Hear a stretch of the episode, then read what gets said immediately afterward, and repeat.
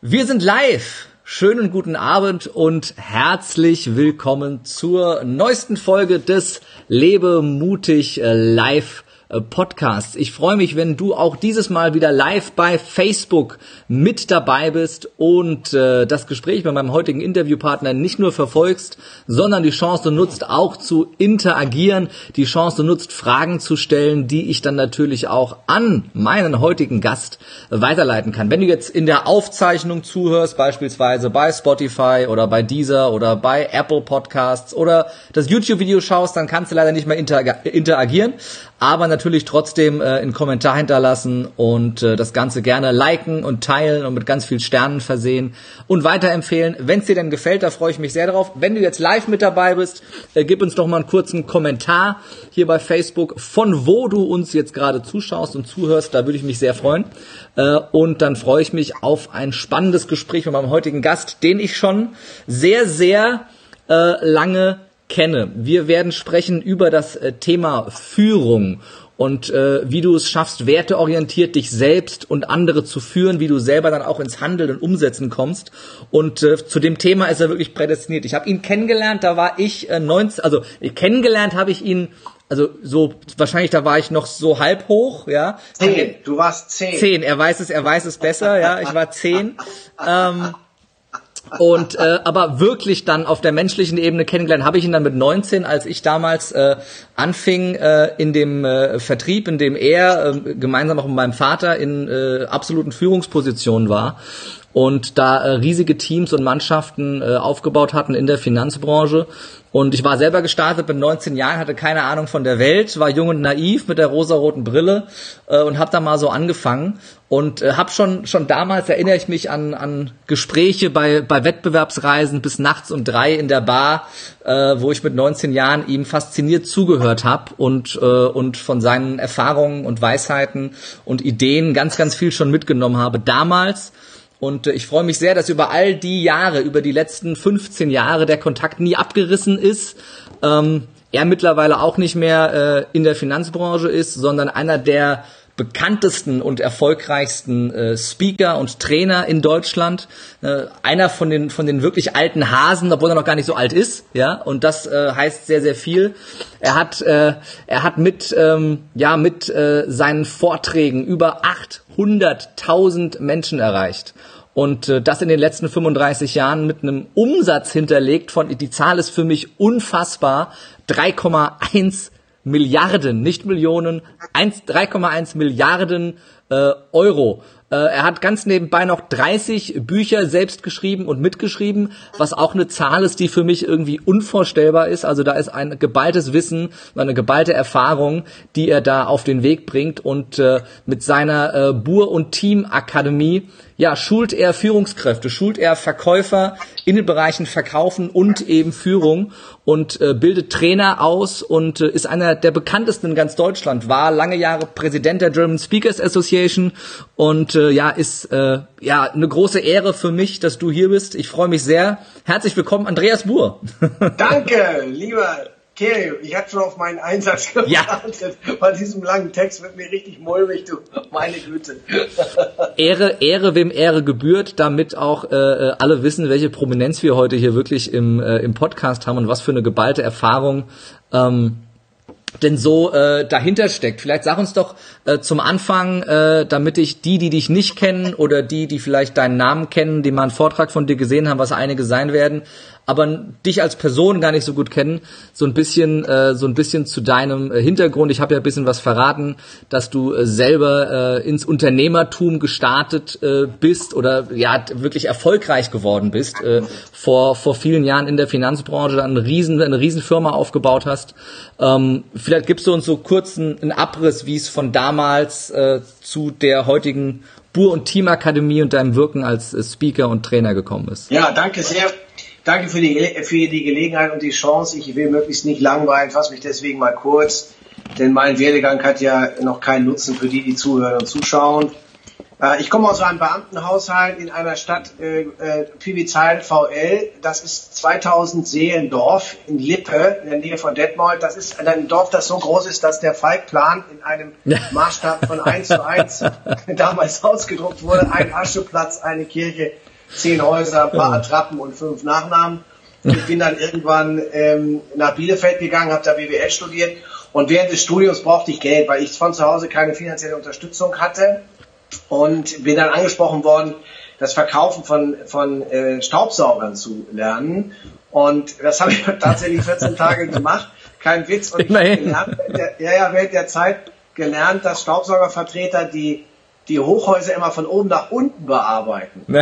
Und ich, ich frage mal, kann sich jemand vorstellen, warum Staubsaugervertreter das übrigens auch heute nochmal von oben nach unten die Hochhäuser, warum? Weil sie auf die Weise an ihrem Misserfolg immer nur einmal vorbeikommen. das, das prägt ja auch in jungen Jahren. Und ich habe dann mich doch für die Finanzdienstleistungsbranche entschieden, weil die noch einen schlechteren Ruf hat. dann lernst du auch mit Ablehnung umzugehen. Kurzum, ich bin dann ein paar Jahre da geblieben. Es sind 25 geworden. Es war nicht so geplant. Und ganz witzig, was du eben sagst es ist tatsächlich so, ich habe in meinem Leben nie einen einzigen Monat Gehalt verdient. Ich mhm. war immer selbstständig. Ich war kein Unternehmer, ich war selbstständig. Es gibt ja Unterschiede. Der Selbstständige tauscht Zeit gegen Geld ein. Der Unternehmer hat irgendeine Idee, wie er skaliert. Mhm. Wie er das, was er macht, ein Geschäftsmodell irgendwie skalieren kann, automatisieren kann. Das kam erst später. Und ich habe das Unternehmen dann 2006 verkauft und äh, 14 Tage später die Akademie gegründet und bin mhm. seitdem, eigentlich seit zwölf Jahren, da sagt jemand, der ist zwar Präsident der GSA und Hall of Fame der GSA, aber er hätte sich auch noch bewerben können für den Rookie Award, weil zwölf Jahre ist nicht lange in der Branche. Ja. Ja, das ist, das, das stimmt allerdings und, und trotzdem wirkt es so, als wärst du irgendwie immer schon äh, da gewesen in der Branche und hast dir da äh, relativ schnell äh, einen Namen gemacht. Ähm, was, was war denn für dich weil du sagst, du warst nie angestellt, du hast nie einen Gehaltscheck verdient. Was war denn für dich der Antrieb, immer schon selbstständig zu sein und selbstständig zu arbeiten und auch unternehmerisch zu, zu handeln? Also, ähm, ich bin groß geworden in einem Haushalt. Mein Vater war Beamter, meine Mutter Hausfrau. Ich, liebe meine Eltern. Meine Mutter lebt nicht mehr. Mein Vater ist heute 83, lebt immer noch in Pibizheide. Und ähm, die haben äh, häufig gesagt, als ich so 15, 16, 17 Jahre alt war, das können wir uns nicht leisten oder Schuster bleibt bei deinen Leisten oder mach was sicheres und weil mein Vater Beamter war. Mhm. Und äh, ich, ich hatte hohe Ziele. Ich wollte ein Auto fahren, das ging damals nicht. Ich wollte studieren, das ging nicht, war das Geld nicht dafür da. Und es gab zwei Möglichkeiten. Entweder kleine Ziele haben und dich arrangieren und irgendwie gucken, dass du in so ein Schema passt oder aber große Ziele haben und was verändern. Mhm. Und ich bin dann glücklicherweise in eine Situation gekommen, wo mir Menschen begegnet sind in jungen Jahren, so um die 20, als du 19 warst, war ich vielleicht derjenige, als ich 19, 20 war, ich nenne das Schlüsselpersonen und mhm. Schlüsselsituationen, wo du plötzlich mit jemandem in ein Gespräch kommst, der dir sagt, hör mal, guck, guck mal dahin. Das, mhm. guck dir das, das funktioniert so und so. Und wenn du dann jemanden hast, der an dich glaubt, und da waren so ein paar, die an mich geglaubt haben, dann, dann habe ich mich auf den Weg gemacht. Und irgendwie bin ich da reingezogen worden, ohne darüber nachzudenken, dass das was Selbstständiges ist. Mhm. Und brauchte das Geld, um ein Studium zu bezahlen, weil ich unbedingt studieren wollte. So einfach war das und, und auch nicht, war auch nicht mehr. Ja. Und ich habe dann äh, die, die Chance im Vertrieb genutzt und die Motivation war ganz einfach. Ich brauchte das Geld, um machen zu können, was ich machen wollte. Also war das relativ klar. Es ist heute ja häufig nicht mehr so einfach, weil mhm. Geld nicht mehr so der riesen Motivationstreiber für die meisten ist. Ne? War das, war das damals ähm, besonders mutig von dir oder einfach nur blauäugig? es war total blauäugig. Ähm, und Staubsauger, wie gesagt, waren die Alternative nicht. Und ich hätte natürlich auch Antiquitäten verkaufen können oder versuchen können, als Fußballprofi irgendwas zu machen. Ich habe in der Oberliga gekickt, ich war mhm. nicht so schlecht, aber es hat dann nicht gereicht. Mhm. Na, und da musst du irgendwann gucken, dass du dich konzentrierst auf das, was, was dir leicht fällt. Und Dinge, die dir leichter fallen, die scheinen auch Dinge zu sein, die was mit dir zu tun haben. Mhm. Was dich anstrengt, wo, die, wo du ein hohes Maß an Überwindung immer wieder brauchst und gegen eigene Widerstände dauerhaft gehen musst, das kann, glaube ich, nichts für dich sein. Sondern ja. es muss was sein, was, wo du eine Leichtigkeit hast, wo du eine Energie hast, wo Leidenschaft ist, wo du, wo du auch Spaß und Freude entwickelst. Und das war für mich im Umgang mit Menschen. Und man muss sich mal vorstellen, ich meine, ich habe die ersten zwei Jahre meiner Tätigkeit nichts verkauft. Kannst du dir das vorstellen? Null ja. Umsatz. Ein Verkäufer, der einfach nichts verkauft und an der Telefonzelle steht und 10 Cent oder 10 Pfennig damals einwirft, um jemanden anzurufen, dass er wieder nichts verkauft hat. Bis irgendwann für mich klar war, Verkaufen hat was damit zu tun, Fragen zu stellen und hinzuhören. Mhm. Und nicht was damit zu tun, möglichst viel zu erzählen, sondern mhm. stell Fragen, finde raus, was der Kunde kann oder was er, was er braucht, wie der Bedarf ist. Themen, die also generisch heute sind. Nur mhm. wenn du 20 bist und vor der Scheibe stehst, machst du Fehler. Du ja. brauchst du jemanden, der sagt, hallo, guck mal dahin, mach das so. Und das hat dann funktioniert. Ja. Wie, wie, wie, wie siehst du, wo du gerade das Thema Fehler sagst, wie siehst du das heute so mit der, mit der Fehlerkultur? Hast du manchmal das Gefühl, dass die, gerade die jungen Leute sich heute weniger Fehler erlauben als damals, dass irgendwie alle direkt erwarten, ich muss jetzt hier sofort schnell reich werden mit äh, Instagram, Influencer und hier das, äh, der, der Coin und was auch immer und was, was man alles so online findet, diese ganzen schnell reich werde Modelle und das, diese Bereitschaft zu lernen, Fehler zu machen, wieder aufzustehen, sich den Mund abzuwischen und es besser zu machen, dass die gesunken ist? Also ich kann zunächst mal niemandem ähm, vorwerfen, dass zu Chancen wie Insta oder Influencer sein oder mit Bitcoin Geschäfte machen, wenn das was wäre, ähm, dass das dem nachgegangen wird. Das würde ich genauso machen, wenn, wenn mich das heute interessieren würde, mhm. wenn das ein Thema wäre, wo ich sage, dem gehe ich nach. Bei mir waren es damals andere Themen, heute sind das eben die Themen. Also mhm. die Frage, wie kann ich wirksam sein, wie kann ich irgendwie famous werden, wie kann ich Einfluss bekommen, wie kann ich Geld mhm. verdienen. Das finde ich erstmal nicht verwerflich, finde ich eher gut und es interessiert mich auch und ich gucke da hin und manche Sachen probieren wir hier auch aus. Was ich feststelle ist, und das haben wir in einem Buch ja auch unter, rausgegeben, in einer fünfjährigen Studie untersucht, dass die Generation Y, das ist die Generation zwischen 80 und 95 geboren, mhm. äh, nicht mehr so geldorientiert zu sein scheint, nicht so mhm. geldgetrieben zu sein scheint, dass die eher ticken wie Life, Life, Life, bisschen Work, viel Balance. Mhm. Ja? Dass die runterkommen muss. Ich, ich habe mit Leuten zu tun, die sagen, ich muss mal runterkommen. Dann sage ich immer, warst du schon mal jemals oben? Wenn du mal hochkommst, dann können wir mal gemeinsam runterkommen.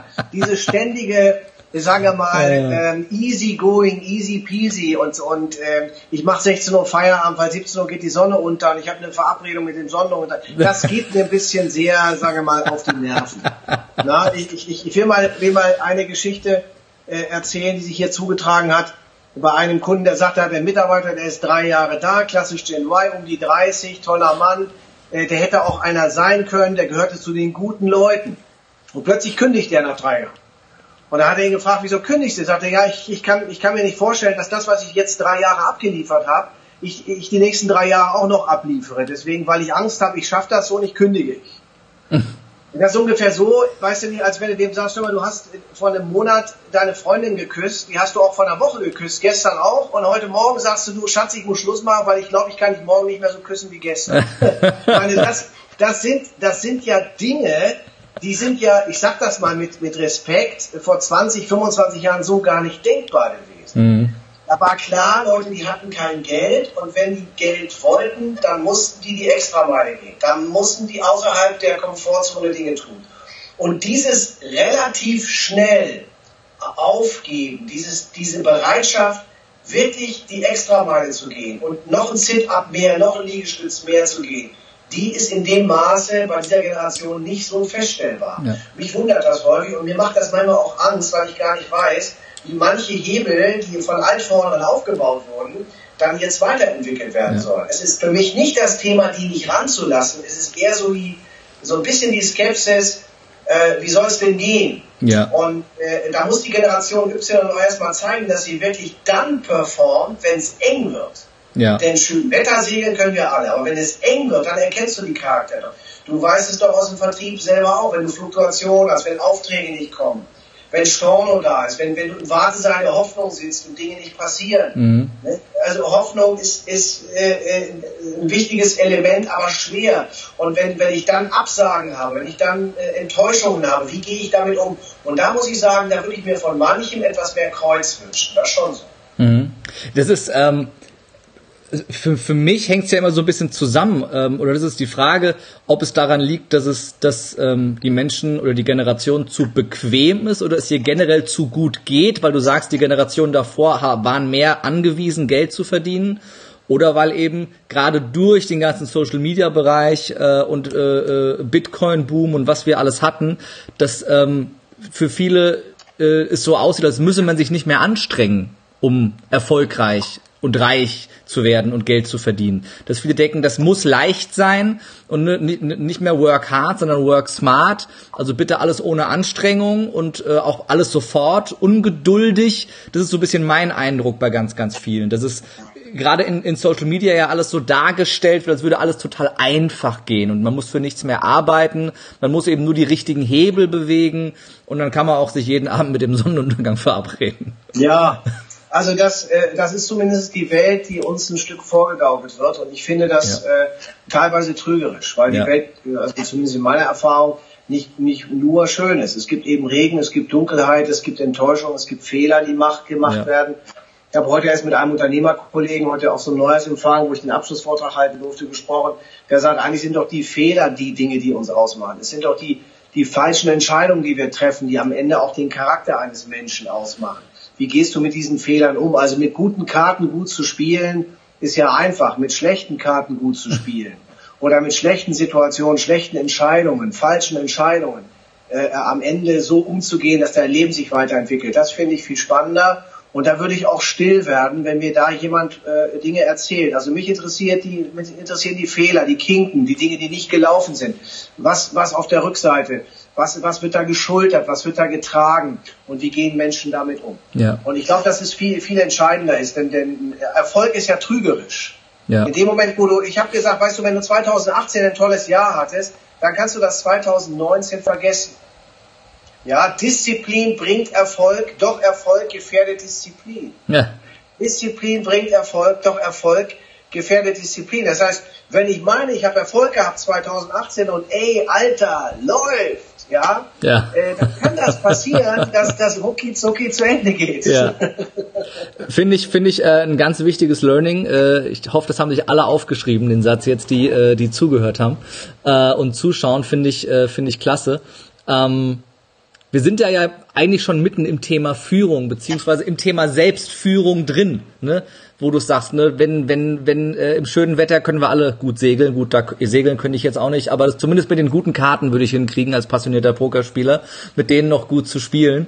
Ähm, inwieweit ähm, ist da eine Führungsmentalität vonnöten, sich selbst gegenüber mal im allerersten Schritt, ähm, ja. um um genau da ja in in die Richtung zu gehen, die ich möchte, bereit zu sein, diese extra Meile zu liefern, egal in welchem Bereich, ob äh, muss ja nicht im Vertrieb sein, generell im Beruf, im Job, im Unternehmen, in der Beziehung, eben diese extra Meile zu gehen, gerade in den Momenten, wo nicht alles äh, eitel Sonnenschein ist.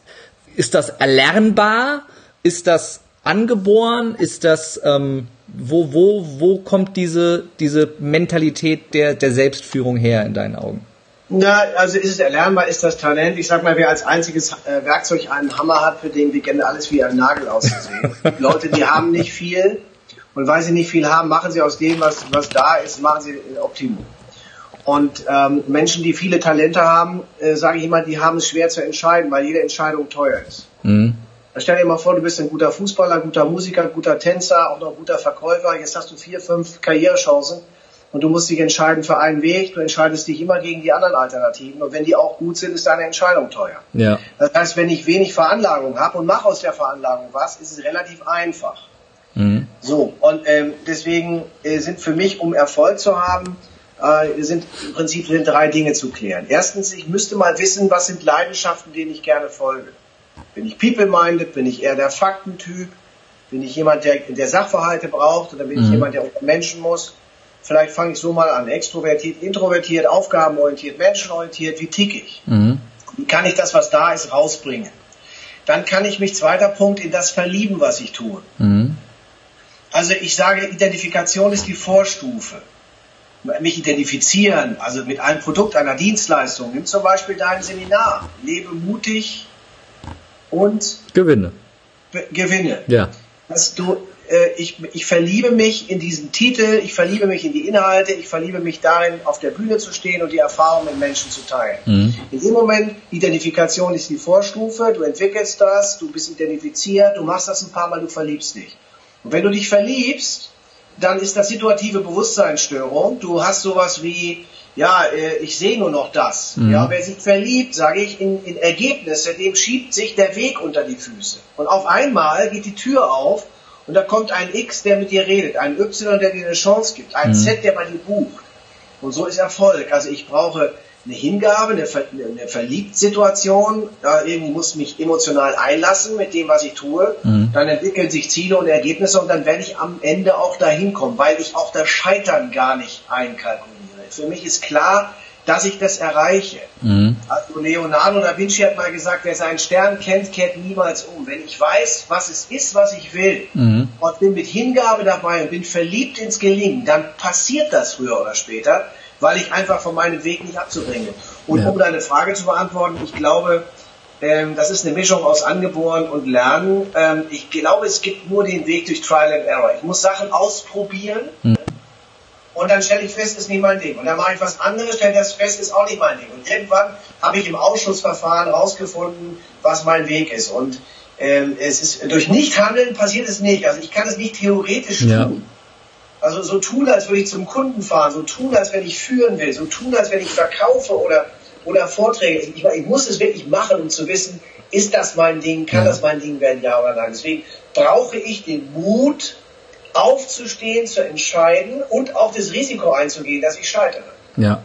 Das, ich wollte gerade genau die, diese Frage stellen. Hast du das Gefühl, dass dieser Mut zu scheitern ähm, vielen fehlt, beziehungsweise auch gesellschaftlich bei uns, gerade in Deutschland, es verpönt ist? Also gerade wenn man in die USA guckt, ist ja diese Scheiterkultur wesentlich angesehener und hier in Deutschland führe ich immer wieder Gespräche mit 20-Jährigen, die sich verrückt machen, dass sie noch nicht wissen, was ihre Passion im Leben ist. Und ja. ich eigentlich immer nur schmunzle und sage, hey, du hast doch noch, lass dir doch mal die nächsten zehn Jahre Zeit und probier ja. mal ein paar Sachen aus und ja, lässt genau. ein paar Sachen wieder sein. Ähm, wo, woran liegt es deiner Meinung nach, dass das vielen in Deutschland so schwer fällt? Das kann ich nicht wirklich qualifiziert beantworten. Ich, ich kann nur dir beipflichten, dass Menschen, die 20 sind, die werden ja heute 90, 100, mhm. die sollen sich, finde ich, entspannen. Solange jemand tätig ist und Dinge ausprobiert und macht und tut, wird er zu Erkenntnissen kommen und dann wird er halt mit 25, mit 30 eine neue Entscheidung treffen, wo ist das Problem. Ähm, Deutschland ist eine Neidgesellschaft. Ähm, Menschen, die Erfolg haben, die werden, das wird auch mal ein bisschen angezweifelt, Jung und Erfolg passt nicht zusammen, mhm. Alt und Erfolg vielleicht schon eher, aber Jungerfolg und Erfolg nicht so. Und wenn dann der Erfolg nicht mehr dauerhaft da ist und Leute sich anders entscheiden, das mhm. Unternehmen verkaufen, verlassen, scheitern, Probleme haben. Ich hatte mit Mitte 30 eine Phase für fünf, sechs Jahre, die war die schlimmste Phase meines Lebens. Das war so extrem ätzend. Mhm. Da hatte ich Probleme auf allen Ebenen gleichzeitig, weil ja auch selten ein Problem alleine kommt, sondern Dinge sich bedingen können und sich das aufschaukeln kann. Dann wenden sich eben auch Menschen aus deinem Leben ab. Mhm. Das wirst du ja auch schon festgestellt du hast Erfolg und wenn irgendwo Licht ist, dann sind da auch Menschen. Aber hast du keinen Erfolg und hast mal eine schlechte Phase, dann wirst du plötzlich merken, dass Menschen, von denen du dachtest, dass sie mit dir ziehen, sich von dir abwenden. Mhm. Du bist enttäuscht und dann kommen auf, auf eine andere Weise kommen Menschen in dein Leben, hättest du nie gerechnet, dass da plötzlich sich jemand rührt und meldet. Und das äh, ist, was ich sage. Also der, der Mut, aufzustehen, Dinge auszuprobieren, sich selber auch auszuprobieren, weil es ist ja dein Leben, dass das, das am Ende nicht abhängig auch von anderen ist, sondern du bist frei, wenn du Verantwortung auch übernimmst für alles das, was du tust. Und dann gehören Fehler dazu. Und äh, äh dann, dann äh, im Wesentlichen, wenn du jung bist, weil du noch keine Verpflichtungen hast, ist mein Appell an dich, mein, mein, meine Aufforderung an dich, äh, probiere. Perfektion schafft Aggression. Alles, was perfekt ist, wird eh bezweifelt. Mhm. Also erreichen 80, 90 Prozent Ergebnis aus. Und das gar nicht so streng mit dir, dass das, das passt schon. Perfektion schafft Aggression. Das finde ich auch sehr schön. Habe ich, habe ich so auch noch nicht äh, gehört. Ist aber viel Wahres dran, glaube ich. ja, ich habe neulich, weißt du, ich sage zu meinen Leuten immer, wenn 90 Prozent rauskommen, ist es okay. Und ich hatte neulich mein Podcast-Interview mit Hermann Simon, bei dem habe ich mal BWL studiert, Uni Bielefeld, der 72, Simon Kucher und Partners, großes Unternehmen aufgebaut, 1200 Mitarbeiter, 37 Länder, ist der Preispapst auf der Welt. Und der mhm. 72 habe ich ihn gefragt, sagen Sie mal, wie, ist denn, wie sehen Sie das denn mit der Perfektion, mit dem Ergebnis? Meinen Sie auch 90 Prozent? Ach, sagt der Herr Buhr, ich habe mal 90 Prozent gesagt vor ein paar Jahren. Äh, wenn, wenn, wenn Sie mich jetzt fragen, sage ich 70 reichen mir. Denn wenn ich 70 habe, ist es schon okay. Ich bin da ein Stück großzügiger geworden. der Anspruch, den wir selber haben, den du als Unternehmer hast, den du als Selbstständiger hast an dein Team, der ist sowieso immer viel höher als das, was die abliefern. Mhm. Und wenn du, wenn du deinen Anspruch anlegst auf die Aus, sagen wir, auf die Ergebnisse deines Teams, ich sage, das ist das Prinzip des Self-Huggings. Du mhm. schließt von dir auf andere. Dein Anspruch mit 100 Prozent, wenn es den gäbe, legst du an auf das, was sich dir anbietet. Dann wird deine Mannschaft meistens schlecht abschneiden. Ja. Du wirst dann eher die Tendenz haben, Dinge zu sehen, die die nicht machen. Ja. Und das ist der Fehler, der gemacht wird. Du kritisierst dann, du deckst zu, du bist unwirsch, du hast eine kurze Lunte, hast keine Geduld mehr. Und das Gras wächst ja auch nicht schneller, wenn man dran zieht. Also in manchen Situationen ist es schlauer, mal geduldig zu sein, großzügig zu sein und auch mal den Dingen ihren Lauf zu lassen. Das wird sich dann schon entwickeln. Das mhm. gehört auch zur Führung eines Teams, wenn wir jetzt über Teams sprechen, mit dazu. Wie, wenn, wenn wir bei den, wenn wir bei den Teams sind, äh, gerade in der in der heutigen Zeit, du hast die verschiedenen Generationen mit den verschiedenen Mentalitäten angesprochen. Jetzt hast du auch ein äh, recht großes Team, mit dem du arbeitest in deinem Unternehmen. Wie wie stellst du denn das richtige Team zusammen in den verschiedenen, aus den verschiedenen Generationen? Worauf achtest du, wenn du wenn ja, du dabei bist, dir selber für, für dein Business ja, ein Team aufzubauen? Das heißt, es beginnt ja die Teamführung mit der Rekrutierung, mit der Auswahl der Leute. Mhm. Und ähm, wir, wir haben hier sogenannte Rekrutierungstage, Vorstellungsbewerbertage, äh, auch auf Stellen, die wir gar nicht frei haben in der Akademie. Wir sind hier zwölf Feste bei uns und haben 30 Trainer, weil Trainerbewerbungen sind regelmäßig da, haben wir jede Woche ein, zwei Bewerbungen von Trainern, die mit uns zusammenarbeiten wollen. Da müssen wir uns gar nicht anstrengen, die kommen von selber. Aber das, das Innenteam aufzubauen, mhm. jemand, der sich um die Trainerausbildung kümmert, der meine Masterclass betreut, der unsere Großkunden betreut, der die Vortragsbetreuung macht, nicht so einfach. Und ähm, ich sag mal, die größte Hürde ist, wird jetzt mein Team vielleicht nicht so gerne hören, was ich sage, wenn die heute Abend dabei sind. Ich auch mein eigenes Team davon zu überzeugen, dass wir in regelmäßigen Abständen Neubewerber brauchen. Mhm. Da, damit beginnt auch Führung. Stell dir einen Fußballtrainer vor, der keine Ersatzbank hat. Ja. Der immer dieselben elf Leute aufstellt und die wissen, er muss uns aufstellen und die Zuschauer wissen auch, es sind immer dieselben elf. Wie lange ja. kann diese Mannschaft gewinnen? Die Mannschaft kann nur gewinnen, wenn hin und wieder mal jemand Neues kommt, wenn da mhm. mal durchgetauscht wird, wenn es eine Reserve, eine Ersatzbank gibt. Und das ist im Recruiting für mich heute eine Conditio sine qua non. Wenn ich rekrutiert, muss mit denen arbeiten, die da sind. Mhm. Und das kann Fluch und Segen sein. Du hast häufig Leute, die sind zehn Jahre, ich habe das auch bei Kunden gesehen, immer dieselben Leute kommen zehn Jahre, immer in dasselbe Büro, mhm. gehen immer an denselben Schreibtisch statt. Die wohnen da in dem Büro. Die haben ihre Juckerpalme, ihren Smiley-Ball, das fehlt nur noch der Hundekorb. Und das nennen dann, das ist ja Möbelbewachen, das ist ja maximale Betreuung, keine Führung. Also für mich wäre das, ähm, wäre das gestartet mit der Regulierung, also Auswahl der richtigen Leute und dann ähm, haben wir so, ich sage mal, Subteams. Wir haben also eine Mannschaft, die sich um das Digitale kümmert. Wir haben einen mhm. Teil Projektlager. Wir haben einen, der sich kümmert nur um, um Webseite, um jetzt Videoschnitte, zum Beispiel heute Abend auch ähm, ähm, sich anzuschauen, wie du die, das in der, in der Technik machst mit Skype Live und, oder beziehungsweise Facebook Live und Skype, mhm. äh, diese Dinge das, da haben wir so Subteams und wir machen einmal im Monat eine, eine Projektleiterpräsentation. Da müssen alle für sieben Minuten vorstellen, woran sie gerade arbeiten. Mhm. Und die Akademieleitung wird das, oder die Akademieleiterin Marion wird das dann entsprechend bewerten. Da wird es dann Feedback geben von allen. Das halte ich für wichtig. Also Auswahl, Zusammensetzung spielt eine Rolle. Klarheit in der Zielsetzung spielt eine Rolle. Und immer mal zu gucken auch, passen die Werte, die wir hier haben, mhm. tatsächlich zusammen? Also äh, sind die Leute, die neu kommen, haben die sich committed auf das, was wir hier erreichen ja. wollen? Denn wir, wir, wir sind ja gekennzeichnet von Meer. Also ich sage immer, unsere gemeinsame Heimat ist das Meer. Mhm. Äh, kaum hast du ein Ziel erreicht, sagen wir mal, du machst deine erste Million, äh, äh, vielleicht Umsatz oder sowas, dann sagst du, ja, jetzt habe ich die Million, was mache ich jetzt? Jetzt kann ich ja nicht eine halbe Million planen. Also wer eine Million gemacht hat, der kann ja nicht weniger machen wollen, der kann maximal halten oder minimal halten, der kann vielleicht 1,2, 1,5 Millionen planen das hört ja nie auf. Und da brauchst du eine Mannschaft, die das auch will, die diese Gier hat, die, die da Bock drauf hat, die heiß ist, die steil geht, die gewinnen will und die auch lernen muss zu gewinnen. Mhm. Und ähm, da sage ich, Überschrift, wer nicht wachsen will, wer nicht weiterkommen will, äh, der wird das bei uns hier schwer haben. Mhm. ja, ich, ich glaube, es ist ein, also generell ein wichtiger Punkt, wenn man in, auf Teams oder Unternehmen guckt.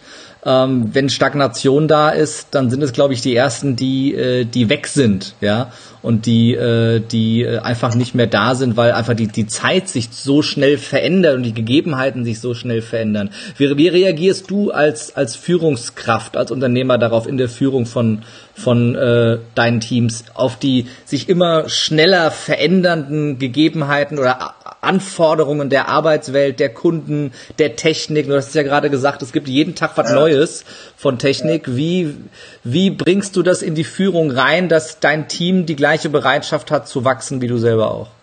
Also ähm, ich sag mal so, dass, dass ähm, wenn es ein, jetzt ein neues iPhone gibt, bin ich nicht der Erste, der das kauft, mhm. sondern ich warte mal ab, bis andere mir erzählen, ob das Kinderkrankheiten hat. Mhm wenn mein iPhone 8 noch funktioniert und noch einen Home-Button hat, ich muss nicht das, äh, das X jetzt sofort haben. Also nur weil das eine bessere Kamera hat. Dank, danke, ja hier, der Button, der Button ist ganz wichtig. Ja, Ohne den Button werde ich so, verrückt. Äh, was ich für mich entschieden habe, wenn ich mir meine Mannschaft hier angucke, ich bin mit Abstand der älteste von allen Alten, die rumlaufen. ich sage, wir haben zwischen 20 und 32, 33 haben wir alles. Mhm. Meine Mario Dudler, die Akademieleiter, ist glaube ich ein paar Jahre älter. Und dann kommen mal 20 Jahre nichts, dann komme ich. So. Mhm. Also ich umgebe mich hier mit Leuten, die jung sind. Ja. Und die was wollen. Und da höre ich zu, was sie erzählen. Wenn die Insta-Stories machen, finde ich das super. Jetzt muss ich nicht sofort Insta-Stories machen, nur weil die das machen, aber ich kann da mitreden. Ich weiß, wie YouTube funktioniert. Meine YouTube-Coaches sind 21 und 22. Mhm. Ja. Die sagen, Andreas der Hook, Andreas Call to Action, Andreas linksrum, rechtsrum, das Licht ist schlecht, der Ton ist schlecht, du musst dies, das, jenes. Ja, ich finde das klasse und ich kann mich ja dann auf so einen Prozess auch einlassen. Also, wenn du mich fragst, wie ich damit umgehe, ich suche mir junge Leute aus mhm. und will wissen, wie die lernen. Wie, wie ist das heute? Also, Digitalisierung ist einer unserer Kernthemen. Wie setzt du Digitalisierung in Führung und Vertrieb in die Praxis um? Und ich werde häufig gefragt, was ist der Kern vom Kern vom Kern der Digitalisierung? Da sage ich, für mich der Kern vom Kern ist, früher, vor 10, 15, 20 Jahren sind Menschen irgendwo hingegangen und da hat die Arbeit auf sie gewartet. Mhm. Also ich bin zur Arbeit gefahren und da waren Möbel und da war ein Telefon, ein Kabel aus der Wand und ein Faxgerät. Mhm. Und heute ist die Arbeit am Menschen. Mhm. Und so banal die Aussage ist, äh, so wahnsinnig sind die Auswirkungen. Stell dir vor, äh, in der Studie, wir haben sie, ich muss mal eben gucken, habe ich das Buch hier liegen, habe ich jetzt hier eins zufällig in der Theke nicht dabei. Revolution, ja bitte heißt das Buch. Da haben wir es geschrieben. 211 Mal greifen Menschen im Generation Y-Alter zwischen 80 und 95 geboren 211 Mal am Tag auf ihr Handy zu. Mhm öffnen das, gucken, ist da was gekommen, ist da was erfahre ich, was zu recherchieren, muss ich bei Google was nachgucken, haben Social Media irgendwelche Anfragen, ist da WhatsApp und so weiter. Ja. Und da sind wir die 211 Mal aus meinem Rhythmus gerissen. Ja. Das ist ja die Frage, wie kann ich jetzt wirksam sein? Als Verkäufer beim Kunden, als Führungskraft an meinen Projekten oder an meinen Mitarbeitern, wenn ständig in der Reaktion von mir irgendwas gefordert wird. Und das halte ich für unfassbar gefährlich. Mhm Leute gehen abends aus dem Büro raus, abends aus ihrem, äh, aus ihrem Arbeitsrhythmus raus und sind häufig unzufrieden, weil du mit der Arbeit ja nicht fertig wirst. Also ja. es geht um die Antwort auf die Frage, wie kann ich Gestalter bleiben, wie kann ich das Heft des Handelns in der Hand behalten. Beispiel, zweimal täglich Zähne putzen, zweimal täglich Social Media, vielleicht dreimal täglich, zweimal täglich E-Mails beantworten, vielleicht dreimal täglich, nicht häufiger. Mhm. Telefonate zu Telefonaten, Gespräche zu Gesprächen. Wenn du Briefe schreibst, Briefe zu Briefen. Wir haben jetzt Leinfinder so Neujahrsbriefe geschrieben, 200. Das haben wir an zwei Tagen abgefackelt. Wenn Bücher zu signieren sind, dann ist das an vier Stunden gemacht und erledigt. Also meine Empfehlung ist, um wirksam zu sein, mach deine Arbeit blockweise. Mhm. Mach dir große X im Kalender, damit du an der Stelle das fokussiert erledigst, was du dir jetzt vorgenommen hast. Denn die Gefahr, dass wir reagieren und dann zum Opfer werden, ist unfassbar groß in der Zeit, wo es kein Geheimwissen gibt, wo jeder überall von jedem Ort der Welt auf alles zugreifen kann und alles mal eben machen kann. Ja. Das ist eine große Herausforderung, glaube ich, der wir uns stellen müssen. Das heißt, zum, zum Thema Selbstführung, so dieses ganze Multitasking einfach maximal unterbinden, weil es unzufrieden macht. Weil du nie das Gefühl hast, mit was fertig zu werden. es und auch nicht wirst. Auch nicht. Ja. Es funktioniert auch nicht. Also multi, du kannst ja nur einen Gedanken gleichzeitig denken. Ja. Und wenn du meinst, du könntest mehrere Dinge gleichzeitig tun, dann wirst du feststellen, dass du Fehler machst. Du bist ja. dann oberflächlich und hast was übersehen. Und ich bin gerne schnell, aber noch lieber bin ich gerne gründlich und schnell. Und ja. um gründlich zu sein und Substanz zu haben, wenn dich jemand zu deinen Themen befragt, stell dir vor, da kommt jemand, der ist schon ein paar Jahre älter ist, der sieht dich jetzt auf der Bühne und der hört dir zu und jetzt stellt er dir Fragen, ja. hat Bücher gelesen, möchte eine Querverbindung. Das ist ja deswegen ja tragisch, wenn dann von dir keine Antwort käme. Also ich würde immer erwarten, du bist der Experte, also weißt du mehr als ich. Ja. Also hör ich dir zu. Und damit du die Substanz hast, aufnehmen kannst und auch wirklich intensiv und manchmal anstrengend sein kannst, eben nicht nur Spaß, sondern auch mal intensiv an einem Thema dranbleiben kannst, finde ich, musst du ein Konzept haben. Jeder sollte das für sich finden, wie du wirksam bist. Und ja. meine Empfehlung wäre, kein Multitasking, schreib dir deine Prio-Liste auf, arbeite die ab, ganz klassisch, Projekte zu Projekten, äh, äh, bestimmte Dinge zu bestimmten Zeiten zu machen, wir haben zum Beispiel bei uns in der Akademie hier, sagen wir mal, unterschiedliche Arbeitsecken. Wir mhm. haben einen klassischen Schreibtisch, da werden E-Mails geschrieben, dann haben wir ein Büro, da wird nur telefoniert, dann haben wir einen Raum, da machen wir Seminarkreation und Vortragskreation, dass manche Punkte in, bei uns in der Akademie geankert sind mit bestimmten Arbeiten, mhm. um wirksam zu sein. Denn das ist, das ist die Kernfrage, worum es in der Führung geht. Wie bin ich wirksam?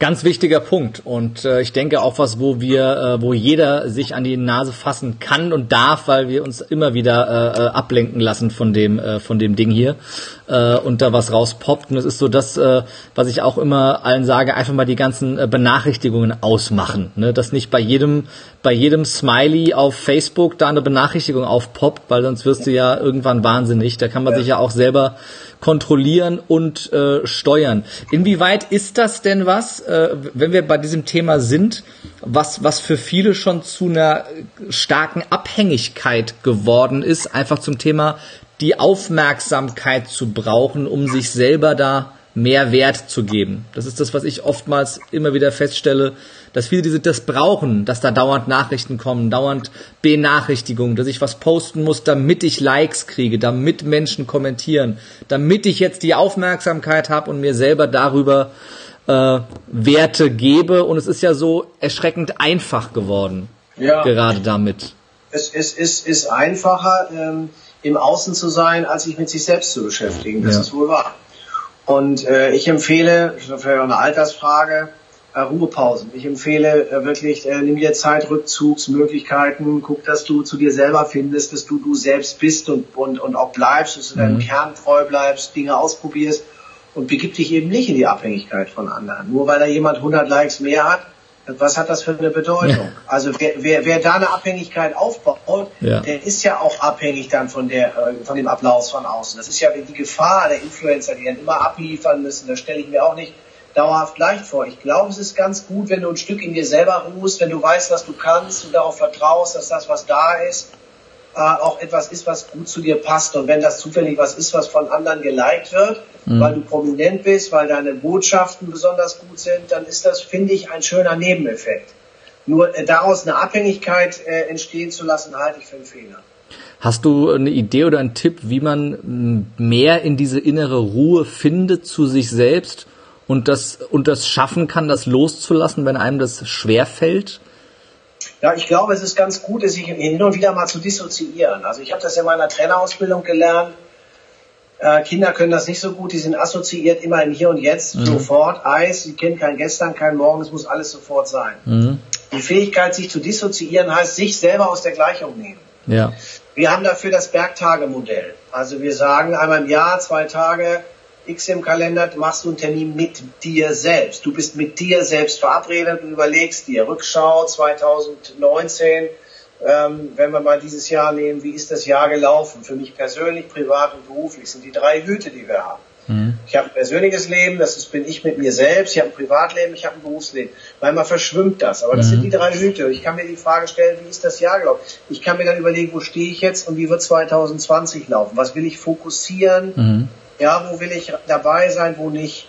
Gibt es äh, äh Rückzugsmöglichkeiten? Ja, habe ich, habe ich, weiß ich nicht, Urlaub oder oder fahre ich mal mit dem Motorrad oder spiele eine Runde Golf oder geht's zum Joggen ja. oder Mini-Sauna oder meditiere oder was auch immer.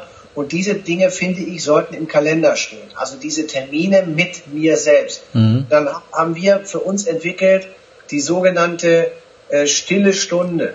Und die stille Stunde ist die Stunde in der Woche, wo du genau das, was ich eben bezogen auf das Jahr erzählt habe, bezogen auf die Woche machst. Mhm. Für mich ist das immer sonntags morgens, halt mich für verrückt, in der Zeit zwischen sieben und acht oder zwischen acht und neun früh. Warum? Da ist keiner bei uns im Haus. Ja. ich für mich alleine kann ich genau überlegen, wie war das letzte Woche, was ist da gut gelaufen, wo haben wir gut performt, wo hätten wir das besser machen können, Learnings daraus, dann Fokus nächste Woche. Was kommt nächste Woche, wo gucken wir hin, wo bin ich unterwegs, was passiert da und so weiter. Sogenannte stille Stunde. Und dann gibt es die Idee äh, des, der tiefen Stunde. Mhm. Und die tiefen Stunde kann auch eine Viertelstunde sein. Und das ist etwas, wo ich mir morgens die Zeit im Rahmen der Morgenroutine nehme, um mal konkret zu fokussieren, was werde ich heute tun, vielleicht auch was werde ich lassen. Ja. Die sogenannte tiefe Stunde, die wie gesagt eine Viertelstunde sein kann, ich genau wirksam bin. Ich nutze das zum Beispiel, um Bücher zu machen. Mhm. Um dann wirklich auch zu, Dinge zu Papier zu bringen. Sachen aufzuschreiben bedeutet ja, sich zur Klarheit zu denken. Und das kann unfassbar erleichtern, wie einen Keller aufzuräumen oder eine Garage aufzuräumen oder was wegzuwerfen, alte Klamotten in die Altkleidersammlung zu geben, heißt, ich habe eine Ecke im Kleiderschrank frei, ich habe eine Ecke in meinem Kopf frei, mhm. das runterzuschreiben. Äh, das sind so, äh, so Ideen, die ich anbieten kann.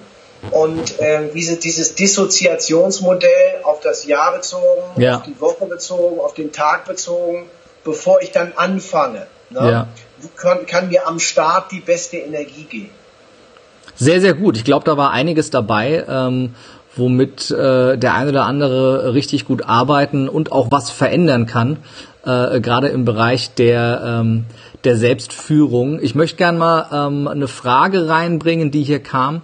Äh, über Facebook ähm, Thema äh, persönliche äh, Schicksalsschläge, die unerwartet auftreten können im Leben und einen, äh, einen äh, runterziehen. Wie oder was hast du für einen Tipp, um dann wieder Mut und Stärke äh, zu finden, um seinen Zielen nachzugehen und äh, von vorne ja. anzufangen und durchzustarten? Also ähm, das ist eine gute Frage. Diese Schicksalsschläge werden kommen. Es ist, lohnt sich zu antizipieren. Jeder Erfolg ist ja nicht die Vorbereitung für den nächsten Misserfolg, für die nächste Enttäuschung. Erster Schritt ist mal, ich würde das, äh, äh, wenn das auf mich zukommt, annehmen. Mhm. Also ich, ich rate das anzunehmen, das zuzulassen. Ja, auch wenn du nicht verantwortlich bist, es ist dir einer reingefahren, du hast vielleicht die Schuld gar nicht, aber du musst irgendwie damit umgehen. Solange du das ablehnst, solange du das verdrängst, solange du das ignorierst, kommst du nicht weiter. Der erste Schritt ist annehmen, zulassen und Abstand äh, gewinnen, ein Stück Abstand von der Situation gewinnen. Wir alle kennen Situationen, die uns jetzt passieren, wo wir Schmerzen empfinden, wo wir uns die Frage stellen, warum passiert ausgerechnet mir dieser Scheiß jetzt? Und in einer solchen Situation kannst du nicht handeln. Nur wenn, wenn du ein bisschen Zeit ins Land gehen lässt und dann mal überlegst in der Rückschau, was war da eigentlich vor einem Jahr los, vor zwei, vor fünf Jahren, dann wirst du feststellen, das ist die Fähigkeit des Reframings, dann hast du so etwas wie, ähm, ja, gut, dass mir das passiert ist. Ja. Denn weil mir das passiert ist, bin ich heute zu der Person geworden, äh, die ich bin.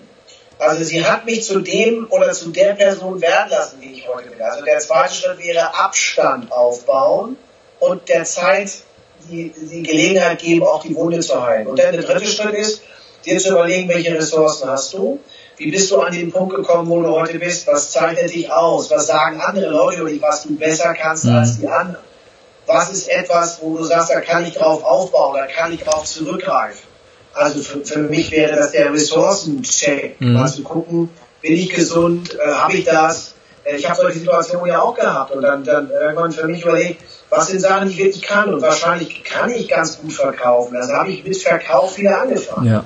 Das ist, was ich in jungen Jahren gelernt habe. Also das, habe ich, das hat mir oftmals den Hintern gerettet. Für mich war es das, Sport machen, mich bewegen, äh, verkaufen können, präsentieren können. Das sind Sachen, die mir leichter fallen als vielleicht anderen. Und also habe ich das gemacht, was immer das für die Person ist, die die Frage stellt, also Ressourcen.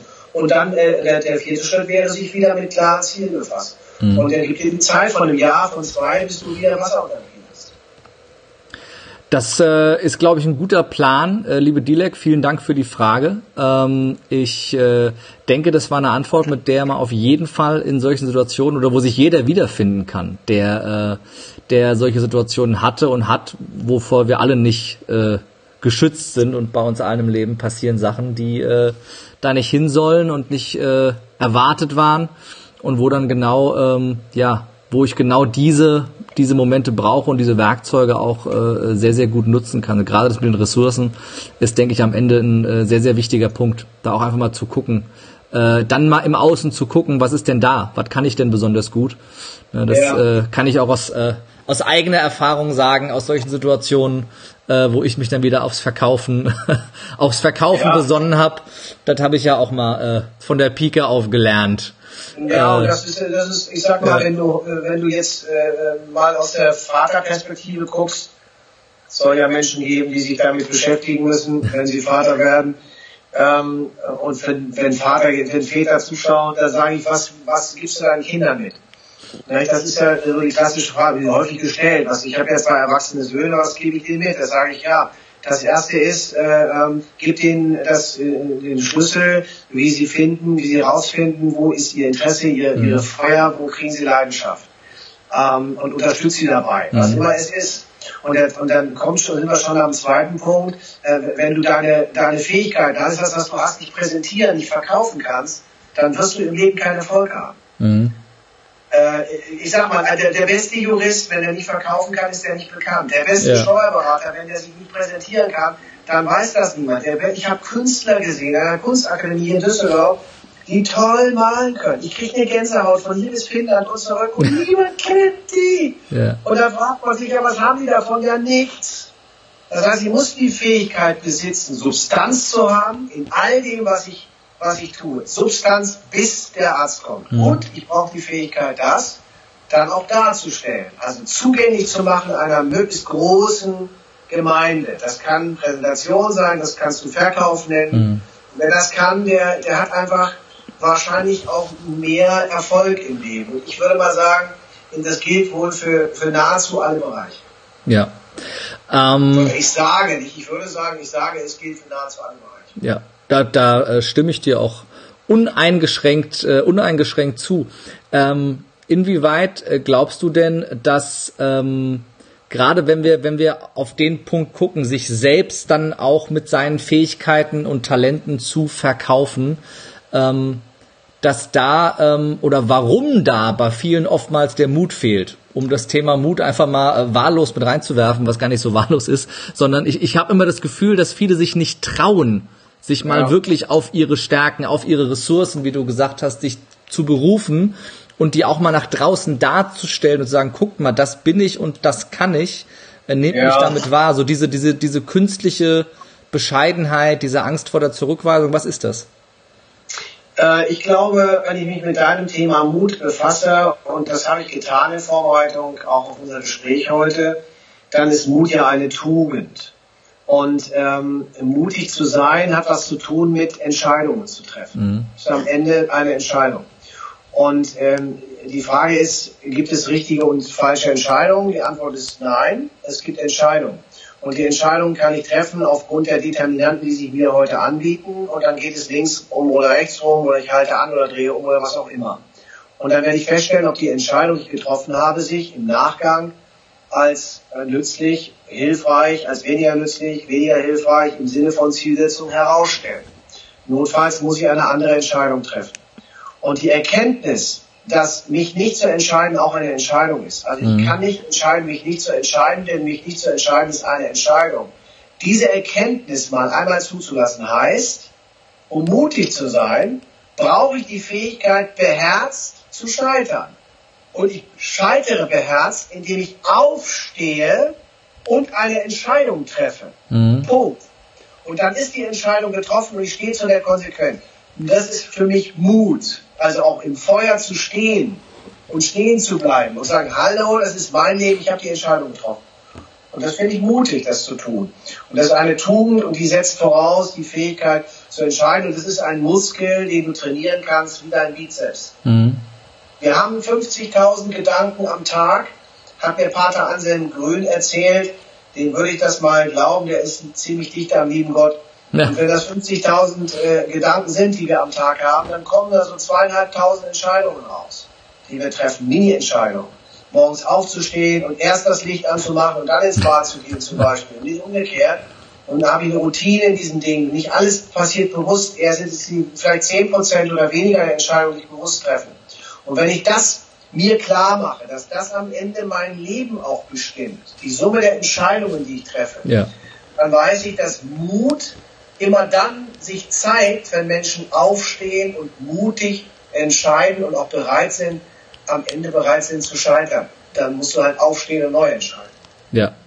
Ja, ich glaube auch nur so ähm, geht es wirklich weiter, weil nur so weißt du ja, okay, der Weg hat nicht funktioniert jetzt kann ich den anderen versuchen oder noch die, die vielleicht noch zur Verfügung stehen oder sich mir jetzt äh, darbieten in der in der neuen Situation. Äh, sehr sehr schönes Schlusswort äh, zum Thema Mut, äh, mein lieber Andreas, oder fast das Schlusswort, aber es leitet schön den den Abschluss ein, nämlich die Frage, die ich gerne jedem meiner Gäste in diesem Podcast zum Abschluss stelle. Äh, Andreas, wenn du keine Angst hättest, sondern grenzenlos mutig wärst, was wäre das erste, was du sofort tun würdest? Ich würde wahrscheinlich mir so ein, so ein, so ein ähm, Fluganzug anziehen und mal äh, wie so ein Vogel von so einem Berg springen. Ich finde das Hammer. Ich meine, man hat das auf GoPro-Kameras gesehen. Das muss ja. der Hammer sein, wenn du an so einem Felsen runterspringst. Da habe ich nicht die Eier dazu, äh, das zu machen. Ich kenne Leute, die das machen. Ich, ich weiß auch Leute, die verunglückt sind. Aber du, wenn ich kein Risiko ginge, wäre das wahrscheinlich was. Und am liebsten würde ich es dann vom Everest machen. Ich war ja schon mal da am Basislager und habe den Everest gesehen in 3000 Meter Entfernung. Mhm. Und da war einer mit mir da oben, der das machen wollte. Mhm. Und wir mussten umdrehen, weil es dieses, diese, diese, ähm, diesen Unfall da gegeben hat im Basislager oben im Kumbu Icefall. Vielleicht vom Everest mit so, mit so einem Anzug springen. Das wäre wahrscheinlich das Geilste, was mir vorstellen Die Frage ist immer, ist das noch mutig oder ist das schon bescheuert? Das ist total bescheuert natürlich. Aber das ist auch schön. Die bescheuerten Sachen sind doch herrlich. Ja. Was hat, was hat dich denn bisher davon abgehalten, das zu tun? Na gut, also äh, ich, ich sag mal, an der Stelle habe ich wirklich nicht die Traute, das zu machen. Ich hätte wahrscheinlich zu viele Gedanken, auch wahrscheinlich zu viel Verantwortung jetzt, mhm. was ich sozusagen aufs Spiel setze. Das ist eher was für jemanden, der jung ist und der noch nicht so viel Wurzeln hat. Aber die Frage war ja, was wäre wenn? Ne? Und so die klassische Frage, was wäre wenn, da würde ich, also da an der Stelle Flügel hätte, ja, und es, ich wüsste, es, kann nichts passieren, das war ja die Frage. Ja. Ich hätte das also wirklich dann wäre das das Irreste, was ich mir vorstellen könnte zu tun. Ja, vielleicht sehen wir dich ja irgendwann noch. Äh, äh ich freue mich auf das GoPro-Video von der Kamera, ne, wenn Andreas dann sagt, okay, es reicht, wenn ich jetzt abstürze, dann nee, ist trotzdem irgendwann mit, irgendwann mit 98 oder so, wenn du dann sagst, wenn ich jetzt unten hart aufkomme, ist wurscht. Dann nee, ich werde wahrscheinlich, ich mache ein paar Sachen, die nicht so gefährlich sind. Ich fahre gerne auf Pist Ski, wenn es geht, also mit meinem Kind beiden Kindern zusammen, beiden Söhnen irgendwie ins Gelände steigen und dann äh, mal eine freie Abfahrt hinten rum zu machen. Im Moment hätten wir genug Schnee in den Bergen. Ja, sowas, das reicht mir schon. Das ist ja auch schon, das ist ja auch schon äh, ein ordentlicher Gaudi und ein schöner Nerven, äh, ein schöner Nervenkitzel. Andreas, zum, zum Abschluss äh, verrat uns doch noch, äh, wo und wie können wir dich in nächster Zeit sehen? Gibt es Veranstaltungen online wie offline? Wo und wie kann man Kontakt mit dir aufnehmen? Oh, wir haben eine Menge äh, Sachen. Also ich sag mal, Andreas Buhr googeln. Äh, wir haben jetzt angefangen, ähm, wir haben jetzt angefangen, die Business Akademie zu launchen, machen ein offenes Seminarformat äh, unter Business Akademie Düsseldorf. Mal schauen im Internet. Ich habe einen eigenen Podcast bei iTunes, bei mhm. Spotify. Äh, der Podcast für mehr Erfolg im Business. Den haben wir jetzt gelauncht vor vier Wochen. Ich habe so 60, 70 Folgen aufgenommen, damit wir etwas im Regal haben, was wir auch zeigen können. Und ja, es gibt unsere Trainerausbildung. Wir haben eine Masterclass, äh, wo ich Top-Leute zusammenhole, maximal acht, wo wir ein spannendes Training machen. Ähm, das ist so mein Lieblingsprojekt. Drei Tage Vertrieb, online, offline, drei Tage Führung, online, offline und mhm. drei Tage Präsentationstraining im Theater. Mhm. Weil ich weiß, äh, es gibt keine so richtige Ausbildung zum Vertriebschef. Mhm. Und die haben wir hier entwickelt. Also verkaufen lernen, führen lernen und mal vor Leuten präsentieren lernen. Mhm. Ich habe einen der besten Fernsehcoaches bei uns im Team, der so nur mit Kaya Jana, Jürgen von der Lippe und den ganzen Profis arbeitet. Der ist bei uns im Trainerteam angedockt und mhm. mit dem zusammen mache ich zum Beispiel dieses Präsentationstraining im Theater als, äh, als Clean Masterclass bei uns findbar. Also auf den Webseiten oder im Social Media, wo immer du gucken willst, äh, sei eingeladen zu schauen und wenn du möchtest, guck dir unseren und hör dir unseren Podcast an. Da haben wir angefangen. Ich finde Podcast der Hammer. Ne? Ich muss sagen, ist mein größtes Learning 2018 gewesen. Ja. Ich habe 10.000 Stunden Podcast mit meinem Team zusammengehört. Wow, das ist nochmal eine ordentliche. Podcast, wir, haben, wir haben eine Shortlist an Podcasts, die wir empfehlen. Mhm. Wo wir sagen, da ist jemand richtig gut, die Machart ist gut. Nicht? Da gibt's Leute, die, die, ich sag mal, in drei Monaten 100.000 äh, Follower aufbauen und mhm. hunderttausende Downloads erzielen da muss was dran sein. Da habe ich mich 2018 mit beschäftigt und deswegen haben wir 2019 jetzt angefangen. Sehr, sehr gut. Ist an mir noch völlig vorbeigegangen, der Podcast. Da bin ich selber sehr gespannt. Da freue ich mich aufs Hören äh, bei dir. Ich danke dir ganz, ganz herzlich, dass du dir die Zeit genommen hast äh, für den Lebe mutig Live-Podcast und dich hier live äh, äh, den Fragen gestellt hast. Äh, es hat mir sehr viel Spaß gemacht. Ich glaube, es waren großartige Mehrwerte dabei zum Thema Führung, zum Thema Selbstführung für alle, die, äh, die mit dabei waren. Wir packen äh, die Links zu deinen, zu deinen Webseiten natürlich auch in die Show Notes, dass jeder Kontakt aufnehmen kann und äh, über Facebook findet man dich ja auch, über Instagram. Äh, da sehe ich auch immer mehr von dir. Und äh, da äh, freue ich mich auf den weiteren Austausch und äh, die nächsten Male und äh, sage äh, Danke ähm, an äh, Andreas Buhr, sage äh, Danke an mich selber und sage vor allem Danke an alle, die live mit dabei waren und an dich, äh, wenn du jetzt gerade die Aufzeichnung hörst oder siehst. Äh, sag bis zum nächsten Mal und gebe das letzte Wort wie immer meinem Gast, lieber Andreas. Lieber Kehlmann, vielen Dank für dieses schöne Gespräch, das schon über eine Stunde dauert. Die Zeit verflog wie im Fluge, hätte ich ja. was gesagt. Also ging irre schnell vorbei, was ein gutes Zeichen ist. Ich wünsche dir für das, was du machst und für das, was alles jetzt auf dich zukommt, von Herzen viel Erfolg. Ich beobachte das und für den Fall, dass mal was wäre, dass wir uns unterhalten wollen, jederzeit gerne. Ich finde großes Kino und wir sind hier, werden immer mehr Fans deiner Arbeit. Also mach weiter so. Vielen Dank und äh, bis zum nächsten Mal. Tschüss. Bis bald, ne? Mal tschüss. Ciao.